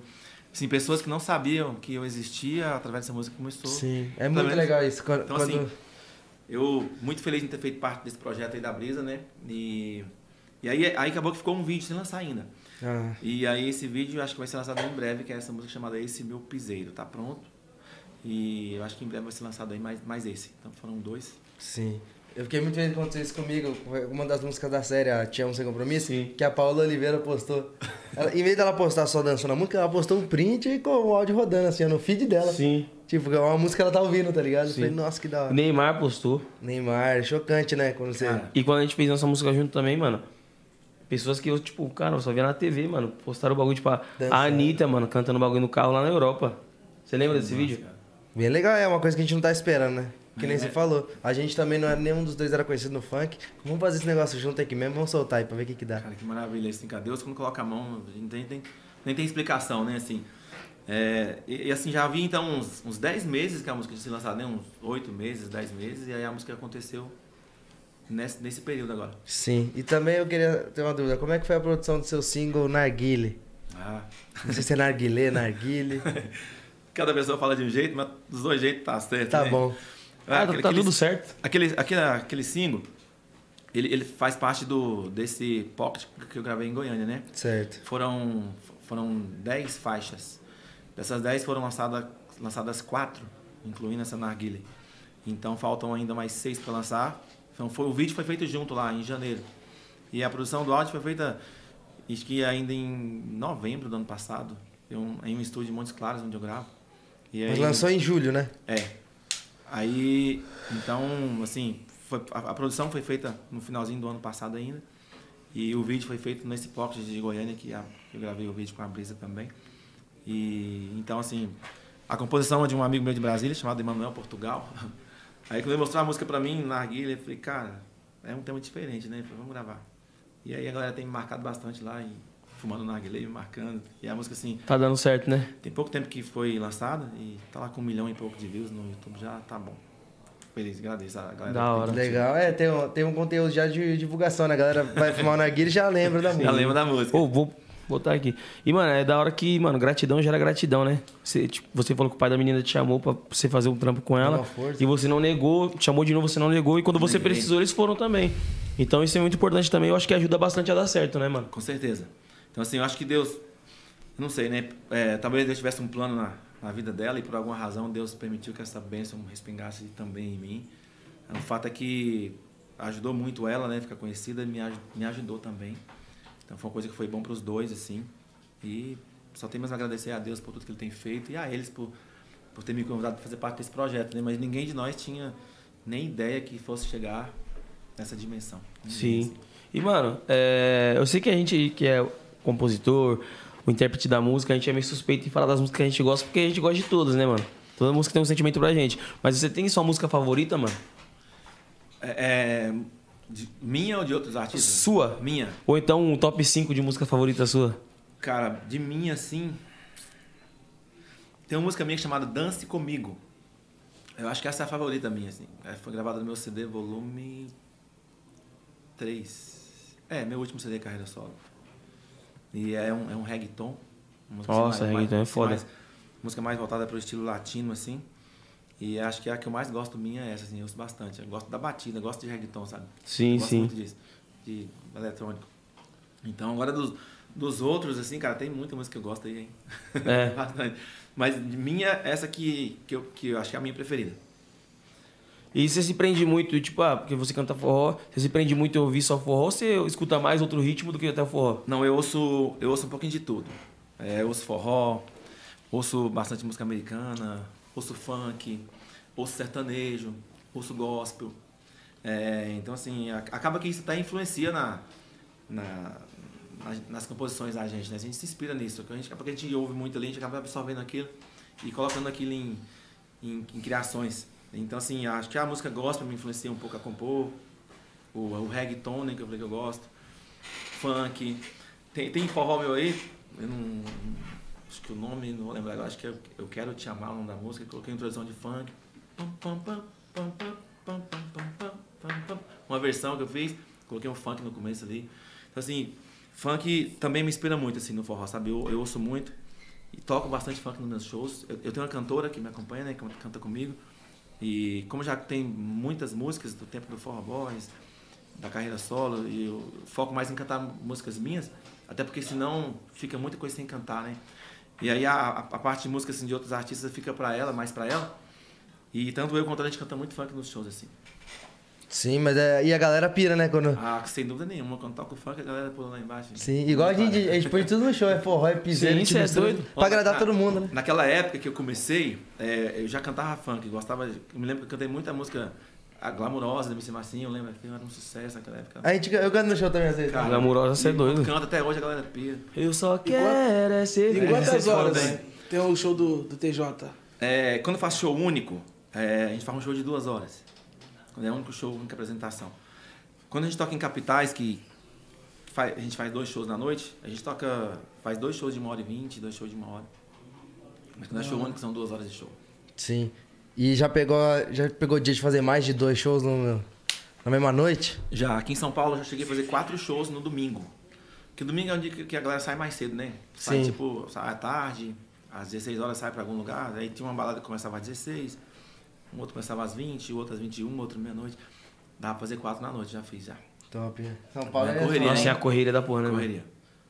Muito corrida. E hoje a sua equipe assim são quantas pessoas? Contando com banda e tudo, você sabe dizer? Ah, umas 15 pessoas. 15? É. Nossa, gente pra Aí eu- caramba, pô. Eu tenho um ônibus, aí eu tenho lá dois motoristas, um técnico de som, outro de luz, né?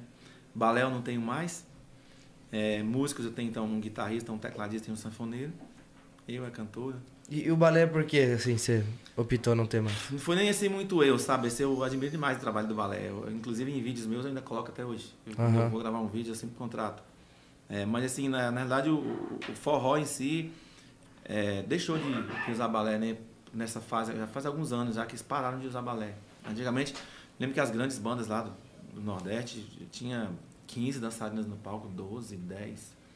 E depois do nada pararam de usar balé. E aí acabou que, por, por influência disso, a gente teve que. A gente. a- quando a gente fechava um show que mandava lá um, o- a lista para os contratantes. eles, Passagem e tal, né? Ah, mas o balé, a tal banda veio aqui já não trouxe balé mais.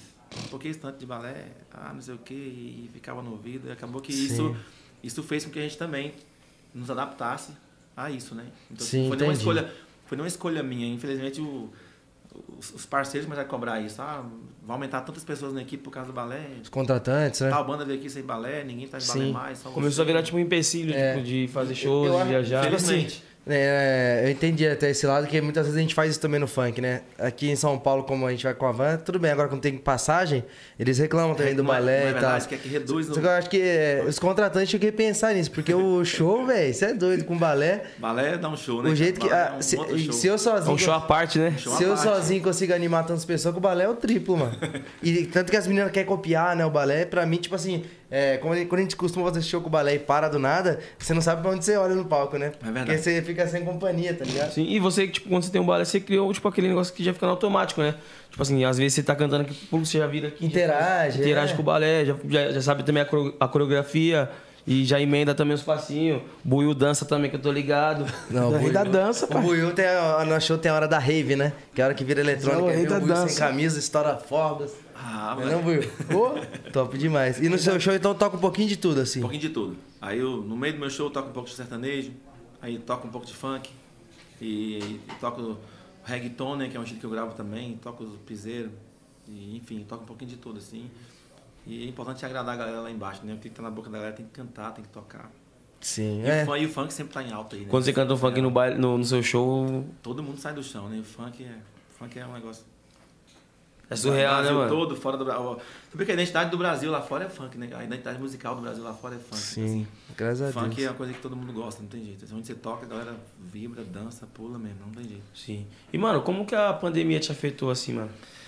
Artisticamente falando. Questão dos shows, né? Todo mundo não pode fazer shows, assim, foi a parte mais, que mais afetou, né? Ninguém pôde trabalhar mais, assim, é, fazendo shows. Aí, mas a gente trabalhou gerando conteúdo, né? Durante a pandemia eu compus, produzi bastante conteúdos que estou lançando agora aí. Mas a parte que mais prejudicou foi essa parte de não poder fazer show, né? Proibido geral. Quando chegou a liberar, em alguns lugares não podia dançar, era só em mesa. E meu ritmo é dançante, não tinha como você tocar para as pessoas ficarem ali parado. Então, assim, prejudicou muito, assim. E uma vez ou outra que foi liberado, sertanejo se deu melhor, né? Porque toca mais violão e voz ali e tal, dava. Mas pra quem toca forró, música de dançar. Imagina o funk, todo mundo sentado. Você é doido, tem nem como, viado. Então, assim, prejudicou, Tem nem como. prejudicou muito, assim. Mas foi um período também que a gente teve tempo para produzir conteúdo com calma. Teve tempo para compor é, com calma e produzir mais coisa com calma, assim. Então, tem bastante conteúdo aí pronto. E tem todo um cronograma de lançamento, né? É, é, a- agora recente fez um contrato com a gravadora Sony Music. E aí agora o lançamento, é, os, os lançamentos são feitos por eles. Então a gente fez lá todo um cronograma e tem lançado aí nas datas que eles marcaram aí, tem conteúdo para lançar até acho que até novembro. Ah, legal. E aí tô fazendo já coisas novas aí para inclusive projetos futuros aí que eu tenho é tô produzindo um EP novo e tô é, aguardando aí confirmação de algumas de algumas parcerias aí, umas participações. Top, legal. É sempre legal, né? E a pandemia eu acho que também foi um tempo de aprendizado, né, mano? Que a gente conseguiu rever os passos que a gente vai dar na nossa carreira. Sem Dar, dúvida. um, dar uns cinco passinhos pra trás aqui pra dar dez pra frente, né, mano? Sem dúvida. Sim, pensar melhor, né? No que lançar, planejar a carreira. Sem dúvida nenhuma, foi um grande aprendizado para todo mundo. Assim. Acho que todo mundo é, pensou muito. Todo mundo agora vai. É um ser humano melhor, né? Porque pensou um pouquinho mais sobre a vida assim e se tornou um ser humano melhor. Eu mesmo pensei sobre muitas coisas assim. A pandemia foi, de fato, uma, uma lição. Sim. Uma lição. Mundial, né? E quem, não se tornou, e quem não se tornou melhor, pô, não tem salvação mais, aí já pelo era. amor de Deus. É, pô. Uma Deu prova pra dessa. segurar alguém na equipe, eu teve que dispensar alguns. Ah, na pandemia, o que, que eu fiz? Ah, me lembro que eu estava voltando de uma turnê. Eu fiz em Rondônia fim de semana, e depois fiz em outro em Mato Grosso, a gente estava vindo embora. Aí deu a bomba da notícia, parou tudo o país. Aí eu peguei, ah, mas é pouco tempo, são só três meses, né, não sei o quê. Eu falei, cara, aguardei um pouquinho. E aí quando vi que o negócio ia esticar, o que, que eu fiz? Eu tive que ninguém tinha preparado, né? A pandemia pegou todo mundo de surpresa, assim. Ninguém tinha. Aí eu tinha trocado de ônibus. Naquela época eu tinha um ônibus que custava 300 mil, 280 mil. Eu comprei um que custava 650. Eu tinha trocado de carro. Eu tinha comprado um outro apartamento. Assim, eu tinha gastado um dinheiro na- naquele. Porque não esperava, né? Não esperava. Tá vendo tu- tudo bem, né, mano? É, e assim, e no, no começo do ano, é, é assim, eu, eu foco muito em shows de prefeitura, né? Shows que, eventos que já são grandes, abertos, que são os melhores eventos, assim. E aí, eu me lembro que já tinha, a gente tinha 30 shows vendidos de prefeitura, assim, pro, pro ano, pra esse começo de ano de 2021. Aí, aí eu acabei gastando muito no, no final do ano, nessa pandemia, e, e assim, não tinha tanto dinheiro na conta guardado. Aí eu achei melhor acertar com todo mundo, para não correr o risco de ficar é, esperar, esperar e gastando, gastando depois nem dinheiro de, de acerto trabalhista e nem salário. Chamei todo mundo, falei, olha, eu acho melhor a gente fazer aqui um acerto, pagar vocês, é, todo mundo, e vocês pagar as contas de vocês ou guardar o dinheiro. E se por um acaso vocês passarem algum aperto, pode contar comigo do mesmo jeito, a gente tá junto aí. E assim eu fiz. Chamei todo mundo, acertei com todo mundo, fiquei, a conta ficou vazia. Me lembro daquela época. Zero. Me lembro que naquela época deu, deu acho que, não sei se foi 180 mil de, de indenização, tive que pagar para a turma toda. E aí paguei para todo mundo. E depois na pandemia, na, no meio da pandemia, na fase difícil, um ligava para mim no TJ, fiquei com duas parcelas do carro atrasadas e eu ia ajudava. Ah, um apartamento, duas do apartamento atrasado, eu ajudava. Outra, ah, o aluguel aqui tem três atrasados, eu ajudava. Então, assim, fui ficar ajudando todo mundo, assim, não, não vi as costas para ninguém. Tanto que tá todo mundo comigo até hoje. Voltado, tá aí comigo. E, mas assim, eu não tive condições de, de ficar pagando o salário para eles assim a pandemia toda, infelizmente eu não tive. Mas acertei tudo naquela época e continuei ajudando até hoje. na né? medida do, do que se podia, É, né? hoje, hoje em alguns lugares já está tá abrindo, né? Já tem feito uns shows, um show ou outro. É, em alguns estados aí, em regiões mais remotas, mais isoladas, tem- é, já estão permitidos shows para uma quantidade de pessoas.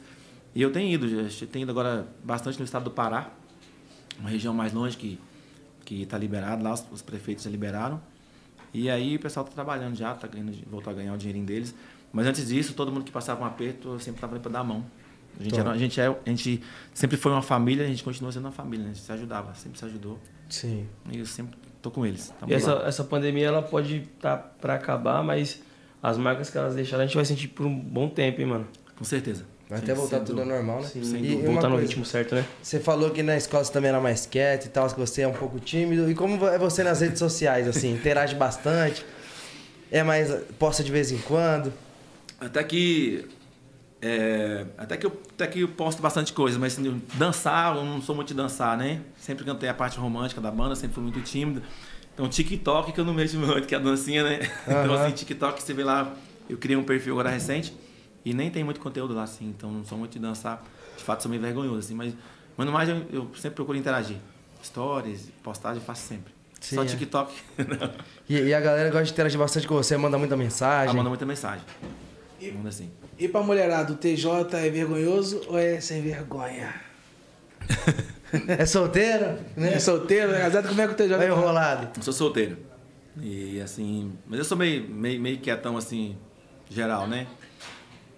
Mas, e eu, mas nunca me casei, não, assim. Eu acho que na fase que eu tinha planejado em me casar, eu tava trabalhando muito, não tinha tempo nem pra ficar em casa, assim. Aquela correria, correria. Acabei que foi sendo adiado e eu tô solteiro, assim, até hoje ainda. Fazer o que mal certas coisas acontecem, né? Acontece. Perde os males são Adiou o para o bem. casamento? Adiou o casamento? É, adiou o casamento. Foi só. até, até tinha uma. Eu tinha, até tinha uma, uma ideia assim, eu falei, ó, eu não tenho filhos também ainda. Falei, olha, só vou ter filhos quando eu me casar. E acabou que passaram-se os anos, passaram-se os anos, e eu não me casei até hoje. aí tô falando pra titio e não tenho filhos, né? Então assim, acho que vou mudar de ideia, vou fazer uns meninos por aí. e não, não passa da hora. O M10, o M10 assim também faz os meninos Ele por aí. também faz uns filhos por aí. Ele falou, ele falou M10. E ele só ia fazer um filho quando ele casar. Depois que foi a Diana, a Diana, ele decidiu fazer uns filhos por aí. Acho que eu vou fazer uns meninos por aí porque o casamento tá difícil. Só cuidado de Sorocaba. Ô, cuidado. Cuidado o senhor em Sorocaba. Ah, não, velho. A menina que esses dias falou que o Buiu tem um filho perdido no Braz. É sério, meu? Oi, e os filhos do Braz, Buiu? Fala pra nós, os filhos do Braz aí. Se juntar Bel e Sorocaba, faz outra família, hein? você? Hein? Esquece. Ô, o que foi? Você alguma coisa? Não. Não, aproveitando aqui que o M10 voltou, a gente tem um quadro aqui no nosso canal que chama Like ou Dislike. Tem um bagulho que chegou ali fora, velho. Nós vamos mostrar no próximo podcast. É mesmo? Hã? Ó, a gente tem um quadro aqui que chama Like ou Dislike. É fácil, você vai ficar com a plaquinha, vai aparecer a foto de algumas pessoas, artistas. É, não sei o que, que a equipe preparou. E você fala se você dá um like ou dislike e explica o porquê, beleza? Beleza, Vamos embora. vamos lá. Bora, Nick. Oi, pá. Tá bom. Tá, Teve uns spoilers aí. né? Cara. Tá contigo nervoso? Anitta, Anitta é top, hein, cara. Like, admira like, muito. admiro demais. Anitta é um, um grande exemplo, né, pra todos nós. Nossa, e Nossa, ainda mais pra gente do funk que, pô. Começou, representa demais. Começou, começou pequenininha e hoje é grandona, né, enorme. Lá fora, aqui no Brasil. Rainha, rainha do funk, pô, esquece. Toda admiração. Próximo. Pablo Vittar. Pablo Vittar, outro também que cresceu estourado, né, cara? Outro também que... Bonito, Estourado aí, sem dúvida nenhuma, cara. Like, Me like. dê, papai. Próximo. Na era Azevedo. Azevedo. Eu duvidei que eu participei disso daí. Também like, lá de, lá de Goiânia, né? Vezes muito bem. Conheço. Tome like na era. Próximo. Simone Simone Simaria. Simaria, também. Era, eram, eram forrozeiras, né? Em viagem sertaneja, então. Verdade. Super Com like. funk, né? É. Super like aí pra essa. Super like. Próximo. Jorge, Jorge Matheus. Mateus. Quem não gosta de Jorge Matheus, né? É, doido. Todo mundo. Jorge Massinho. Próximo. Barões da pisadinha. aí, vários- Foi os caras que ressuscitaram aí a pisadinha, né? O piseiro. né? Foi um ritmo que já tinha. Já existia no mercado, né? Cresceu no mercado na época e sumiu rápido. Aí vi- vieram eles aí, modernizaram o estilo, gravaram e todo mundo hoje. roupagem, né? todo mundo hoje grava piseiro porque se inspiraram neles, inclusive. Isso aí. E eu um like aí pros barões, com certeza. Próximo. Joelma. Joelma. a, minha, a minha cantora é paraense, né? E ela ouve bastante Joelma lá. E, ou seja, ritmo lá do estado do Pará. E a Joelma é uma grande referência, né? Demais. Do Pará lá. Então, like pra Joelma. Próximo. De Xande. aviões, isso aí, ó. Super like. Super like. Brabo. Produção tá pegando leve com você hoje, hein? Esses dias aí, os caras botam os caras na tela aí. Marília Marília Mendonça, Mendonça. isso aí, isso aí. Quem nunca tomou umas, umas cachaças ouvindo a Marília Mendonça? Boa. Deu uma chorada. Coração na Quem nunca sofreu ouvindo a música da Marília Mendonça, né? Todo mundo. Você se sente na história né, da Marília. Não, parece que ela tá cantando pra você, né? Maiara e Maraísa também, isso aí, lá do Tocantins, são foda. Muito. Tome like. Safadão. WS. Outra referência do forró aí, Safadão Super Like também. Você também, Norte Fabiano. RD. Ó, o RD. RD. RD, RD. RD, RD. RD, RD. Canta muito isso aí, sou seu fã. Hoje toca. Like, Eu vou fazer um Pô, like pra todo mundo aqui, né, cara? Próximo. Aí sai rodada. Sai rodada. Inglês é um, é um dos caras que eu tenho muita vontade de fazer uma parceria de uma participação em uma música minha, um cara que eu admiro muito. Um cara muito. tá- Alô, Raí, Ricardo tá Super dado. like aí pro Raí do Sai Oh, Rodada. baby. Quem conhece ele já me falou que ele é um cara muito, muito humilde. Sim. Zé Felipe também, super like aí pro Zé Zé, Felipe, Felipe. um pouquinho de é coração? Esse aí, cara, ele, ele ouve sempre as minhas músicas e posta nas histórias dele. Às vezes eu compartilho. Eu já até baixei alguns. alguns é bonito, hein, baixei alguns vídeos caralho. dele cantando, já postei no meu feed, assim. Ele, ele é, conhece a minha música e, há muito tempo. Ele, ele curte e ele registra isso, posta. Então, assim, moleque sangue bom demais. Né? Espero um dia poder também gravar um- uma música com o Zé Felipe. Super like aí pra ele. Próximo. Amado Amado Batista. Já fiz alguns shows junto com ele também. Ontem o Micilã tava aqui e tava. Ô, por que pedindo você já brigou pra me falar pra ele botar ali? é. Um, um, um Quando era- afeto seu aí. Eu cresci ouvindo as, as músicas deles, meus pais gostavam demais, né? Então, assim, todo mundo gosta, eu, inclusive eu, super fã do Amado Batista. Super like. Próximo. Jair Smith, falei agora, né? Morena jogando. Like pra ele. Fera. Parabéns, Novinha, tu ganhou o troféu do ano. Gustavo Lima. Super like pro Gustavão, é o maior do nosso país, o sertanejo, né? E conheço três irmãos do Gustavo. Só vi ele uma vez. Os irmãos dele também cantam e são amigos da música, colega do forró. E eles eu conheço não muito, mas fã demais dele, viu? Super Brabo. like pro Gustavão aí. Próximo. Felipe Araújo. Felipe Araújo, eu, gosto também demais do Felipe. Eu gostava bastante do, do irmão dele, né? Do, do, do Cristiano. Nossa, vim, vim com- demais, velho. é, é, acho que naquela época os que- o que eu mais gostava do sertanejo era o Felipe Araújo, era o Cristiano e o Gustavo. Sim, E inclusive aí tem hoje, um. hoje, infelizmente, o Cristiano não tá mais entre nós aí. Eu, acaba que o irmão dele tá aí representando Sim. ele. Inclusive tem um DVD. E super bem, né? Tá representando super bem, um mano. DVD, Like o DVD que ele gravou, aquele que ele tá com o violão que tem a bandeira da. Não lembro, que, que o cenário é muito louco e tem no começo uma construção, né? Inclusive é Porque ele uma. tá com uma pedra, esse negócio. Sim, é. Inclusive na Guindaste é, tem um pouco dessa referência. Sim. Que eu olhei esse negócio de construção e fiz a música. Pra inspirar no clipe. Próximo. Zé Vaqueiro. Firmino, ó o Firmino aí, ó. Aquele também é muito fã dele, hein? Lá do Nordeste. Lá do Nordeste é um dos que eu sou, da geração nova, assim, que eu sou fã bastante, é do Zé Vaqueiro. Próximo. Ele é um deles. Léo Magalhães. Nós fizemos alguns shows juntos em Tocantins. Léo canta muito. Monstro. Oi. Próximo. Anderson Freire. Anderson Freire. Gosta. Aí eu gravei a música do Anderson Freire no meu DVD, gravada em Palmas, a música Raridade. Sim. Então sou fã demais Essa aí. música é bonita demais também. Próximo. Henrique E Juliano. Juliano tá pegando leve, produção. Super Você like. tá É. A produção tá boazinha Tá hoje. passando pano pro convidar. Você deu um jabá pro cara ali, né? Falou, pô, pega, pega leve o camarote pro show dele que eu tenho certeza, Nick. Próximo. Zé Neto Cristiano. Você é louco, eles são monstros demais, esses caras, velho. A- live dos caras pra mim é a melhor, mano. ele tirar o barba do cabelo. Você é doido. Ficou parecendo outra pessoa, velho. Você é o ovo do gato de bota, né? Dumpty, dumpty. Próximo.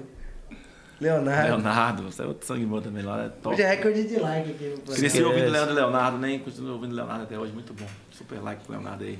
Eita! Agora você complicou a cara dele. Olha como que tá te olhando aí. Então, olha, eu vou dar um like também aqui pro, pro Bolsonaro, assim, é, não vou falar que, que é o presidente perfeito, mas pelo menos é um, é um presidente que não- até então não foi provado que rouba o nosso país, né, cara? Então, Aham. assim, tem a minha admiração pela, pela, pela, pela, pelo menos pela, pela honestidade dele, né? Agora eu não vou falar que ele tá fazendo um bom governo, nem vou falar que sou do outro lado, sou do lado dele, mas enfim, um like. Um like, ele. pronto. Tá lutando aí pela... Hoje foi recorde de like. Recorde de like. Show de bola. E bom, você falou que você. Você, você, Você- me deu like. Você, me deu like. Se você me deu dislike, é que você é petista. Se você me der um Você dislike, tá de vermelho. você não vai fazer mais show. Mas é o seguinte, você falou dos seus projetos e tal, e quais são os projetos futuros que a galera pode esperar, assim, que você pode contar pra gente que tem novidade por aí? Então, estou gravando é, algumas coisas novas, os áudios já estão ficando prontos e tá fazendo os vídeos aí em breve. E estou aguardando aí confirmação de algumas parcerias. É, tem algumas já que tem uma que está confirmada, eu vou deixar a galera curiosa aí, eu vou anunciar só mais. Sem spoiler, sem spoiler. Então assim, esse é o, o, o próximo projeto é esse, é um, é um EP novo, né? Com poucas faixas, aí, cinco faixas. E com parceria com algumas pessoas que eu, que eu admiro muito, que eu, que eu estou correndo atrás aí. Algumas já estão dando certo e estou aguardando a confirma confirmação de algumas outras. Então em breve vai ter trabalho novo aí com participação de uma galera aí. Top, Top, demais. top, então a gente top, pode esperar que tem mais hit vindo aí. Né? coisa Você já pensou em largar o forró pra cantar música evangélica, Thiago? É, na realidade, assim, música é o que a gente gosta de. Música é o que a gente gosta, né? O que a gente ama fazer. Eu acho que se um dia eu, eu me cansar dessa vida assim de, de, de viagem, de, de essas loucuras que a gente vive, né? Porque é, é uma vida que a gente não tem muita vida social, né? Ritmo frenético, né? Corre pra lá, corre pra cá e a vida passa, você nem percebe, assim. Eu acho que eu ainda tô num, todo um gás, assim, ainda todo esse tempo, porque pelo fato de não ter família, né? Família que eu digo esposa, filhos, eu acho que é muito difícil para quem tem filhos, esposa, ficar no mundão o tempo todo, fica em casa dois dias, some de novo. Então não é fácil isso. Acho que se um dia é, eu- isso ficar difícil para mim, eu não vou parar de mexer com música, porque é o que eu gosto, né? Então acho que eu, eu gravo, assim, gospel para cantar mais perto de casa ali, por ali, né? Eu acho que... E assim, eu sempre procuro gravar uma, uma música de reflexão nos meus álbuns, né? Não é bem gospel assim, mas é, é inspirado. Sim. Uma música de mensagem boa. E eu frequento a igreja evangélica desde o ano de 2010. E então é, acho que é por isso que em, alguma, em algumas em algumas em algumas músicas minhas isso fica bem perceptível, né? Assim, eu, eu trago um pouquinho do gospel para uma música ou outra em cada álbum que eu lanço. Então assim, mas, mas, mas música gospel talvez assim é uma coisa que eu grave no futuro. É, é uma coisa que eu já faço parte desse mundo, né? E embora eu trabalhe com forró, mas eu, eu sou evangélico, assim, então música gospel Eu gosto demais Eu de ouvir gosto. música gospel. Muda o dia, né? Quando você acorda e coloca uma Assim, eu acho que música eu nunca, nunca pensei em parar o, tá, o- tá, o tá mal forró. também. Nunca pensei em parar assim de, de cantar forró e gravar gospel. Nunca, nunca pensei isso. Mas se for o plano de Deus, né? Tamo dentro. Tamo aí, né? Tamo dentro. E eu, eu vi no Superchat que o pessoal perguntou quantas horas você demora pra fazer o cabelo, que tá na régua. Ah, O cabelo tá na régua, velho. Tudo harmônico, pá, certinho. Não tem nenhum um fiozinho mais pra cima do que o outro. então, eu, eu, Oh, eu não tenho muito talento com, com cabelo, né? Eu mesmo não tenho. É, quem, quem arruma meu cabelo é o meu guitarrista. Ah, é? É o meu e da galera da banda toda, ele que arruma. Ele arruma do tecladista, arruma o meu, do, do, do sanfoneiro. O bicho é bom, hein? Ele é muito bom. Então ele gasta aí meia hora pra arrumar o cabelo. Esse aí meia hora pra ele arrumar? É. Você é doido. Agora, quando eu, quando eu Tem um segredo pra ele ficar assim. Ah, tem um segredo. Ó, quando eu tentava arrumar o cabelo mesmo, eu gastava aí uma hora eu e não ficava bom. Aí eu até falei, ah, vou contratar alguém para fazer porque eu não tenho talento para isso e, e gasta muito tempo.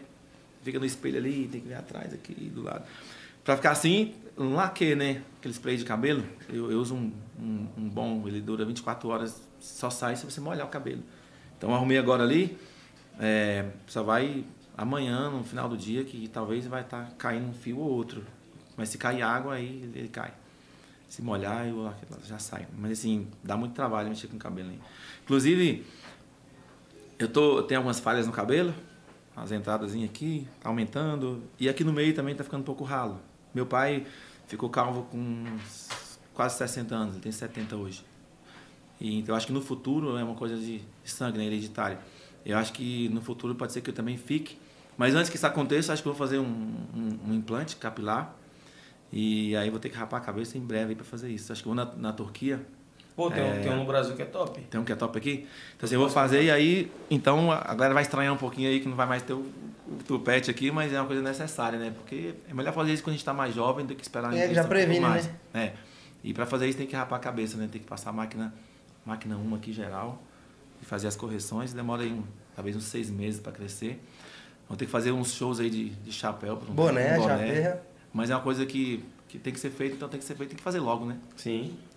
Sim, tem uma coisa que a gente sempre pede pro nosso convidado aqui, né, M10, né, Buiu? Que é, tem uma galera que tá acompanhando aqui, inclusive um abraço pra geral, todos os fãs aí do podcast, fãs dele também, que é pra mandar um recado que muita gente se inspira em você, pô, que nem você contou sua história hoje. Palavras A de galera- incentivo. A galera às vezes tá na mesma situação, tá bastante dificuldade e quer chegar um dia a ser um cantor de sucesso. Ou às vezes também tá numa banda e quer tá com medo de seguir a carreira solo e Sim. não ter um empurrãozinho ali. É, eu, eu tem uma música que eu, que eu, que eu compus ainda lá no Forró Boys, que tem uma frase que eu, que eu coloquei na música que, que isso é, é muito inspirador, assim, para mim, para mim eu, foi uma coisa que marcou muito, assim, porque eu acabei vivendo aquilo, né, que eu escrevi naquela música. A música foi composta antes da carreira solo, eu tava lá na banda ainda, e, mas é uma frase que eu falo para todo, pra todo mundo, assim, que me, me pergunta isso, me pede para falar isso. A música chama Vale a Pena, eu gravei lá no Forró Boys, na carreira solo, acho que eu não, não regravei ela ainda. E tem uma frase que fala: siga em frente, seja forte, não desista dos seus sonhos. Então acho que isso é uma coisa que todo mundo é uma coisa que todo mundo tem que guardar, porque sonho é sonho, né? Sonho ele pode até adormecer um pouquinho ali, mas ele nunca morre. Sim. E, e quem corre atrás dos sonhos, acontece, o sonho se realiza. Só para aqueles que, que, diz, que desistem, né? Que, que não acontece. Então, assim, siga em frente, seja forte, é, não desista dos seus sonhos. É uma coisa que, que nós temos que, que pensar assim, não desistir e correr atrás, que vai dar certo. Assim como deu certo para mim, pra todo mundo vai dar certo.